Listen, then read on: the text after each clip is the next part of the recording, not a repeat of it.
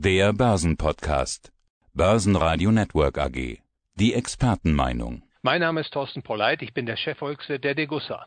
Und Sie sind Autor des Degussa Marktreports. Thema ist diesmal die neue Strategie der EZB. Es gab einen echten Strategieschwenk, so kann man das denke ich schon nennen, denn die EZB hat ihr Inflationsziel neu definiert. Sie schreiben dazu schon in ihrer Überschrift, die EZB-Räte wollen den Euro noch stärker als bisher inflationieren. Herr Pollert, wie viel macht dieses neue Inflationsziel aus Ihrer Sicht aus? Ja, ich glaube, dass es sehr bedeutsam ist und Sie haben das ja auch schon einleitend betont, dass hier eine Veränderung vorgenommen wurde und ich rücke das auch gerne in eine längere Perspektive, denn die Tendenz, das Inflationsziel in die Höhe zu schrauben, die ist unmissverständlich. Also man erinnere sich nur 1998, also im Vorfeld der Euro-Einführung, da wurde das Inflationsziel der EZB noch mit unter zwei Prozent festgelegt. Dann gab es eine Strategierevision 2003, da wurde dann daraus unter, aber nahe zwei Prozent gemacht. Naja, und jetzt ist man angelangt bei zwei Prozent, wobei man auch hinnehmen wird, dass man künftig diese Marke überschreitet, mit dem vagen Versprechen, über die längere Frist dann doch wieder durchschnittlich zwei Prozent Inflation zu bewahren. Aber man muss sagen, da sind doch Zweifel anzumelden. Und diese neue Definition des Inflationsziels, die räumt doch eine große Willkür für die Geldpolitiker ein. Und insofern kritisiere ich diese Neudefinition, die man jetzt am 8. Juli 2021 beschlossen hat. Sie schreiben da über ein zwar neues Ziel, aber alte Probleme. Hilft diese neue EZB-Politik denn irgendwie bei diesen alten Problemen? Es gibt unter den Ökonomen eine lange anhaltende Diskussion, was denn die richtige Inflationshöhe sei. Die einen sagen es zwei Prozent, die anderen sagen es drei oder vier Prozent.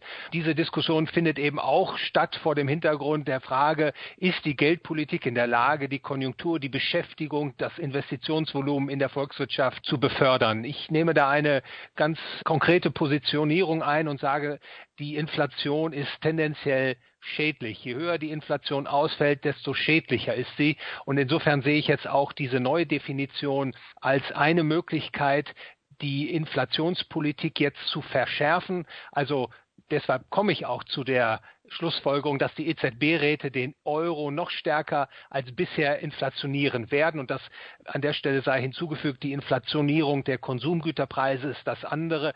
Wenn man diese Inflationierung jetzt äh, weiter treibt, dann schlägt natürlich das auch über auf andere Güterpreise, insbesondere die Vermögenspreise wie Aktienhäuser, Grundstücke etc. Und insofern habe ich die Besorgnis, dass die Inflation jetzt zum Problem werden wird im Euroraum für die nächsten Jahre.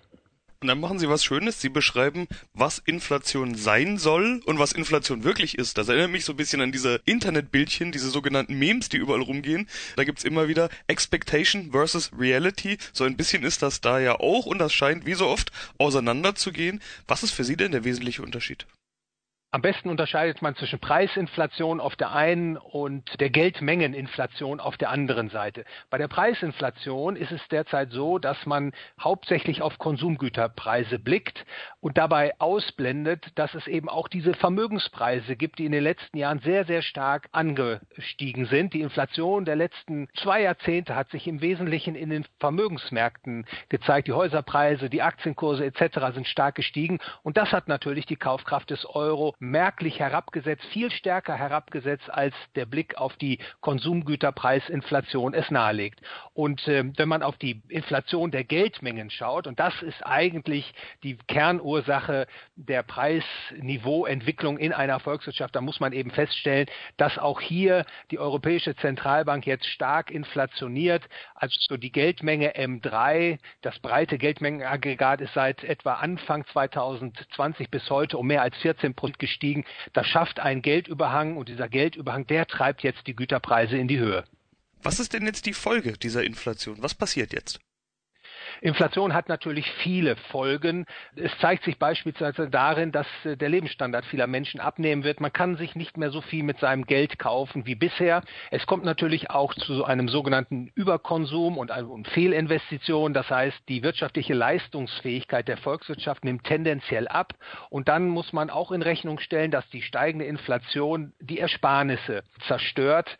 Denn es ist ja so, die Zinsen werden von der Europäischen Zentralbank sehr, sehr tief gehalten halten und eine steigende Preisrate wird natürlich jetzt zu einem negativen Realzins führen. Und das heißt, alle diejenigen, die Ersparnisse auf der Bank haben, in, in einem Rentenfonds, bei einer Lebensversicherung, die wiederum in Staatsein investiert hat, dass das die Ersparnisse herabsetzt. Und das ist natürlich für die breite Bevölkerung eine Verarmung. Als Lösung nennen Sie physisches Gold und Silber. Warum das? Eine Möglichkeit, auf diese inflationäre Entwicklung zu reagieren, ist das Halten von Gold und Silber in physischer Form. Ganz einfach deswegen, weil das sich immer bewährt hat.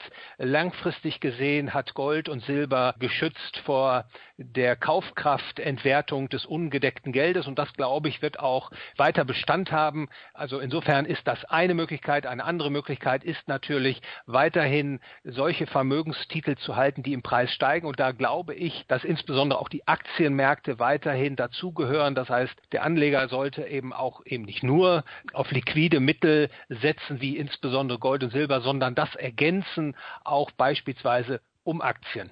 Herr Polleit, vielen Dank für diesen Überblick. Bedanke mich für das Gespräch, Herr Leben.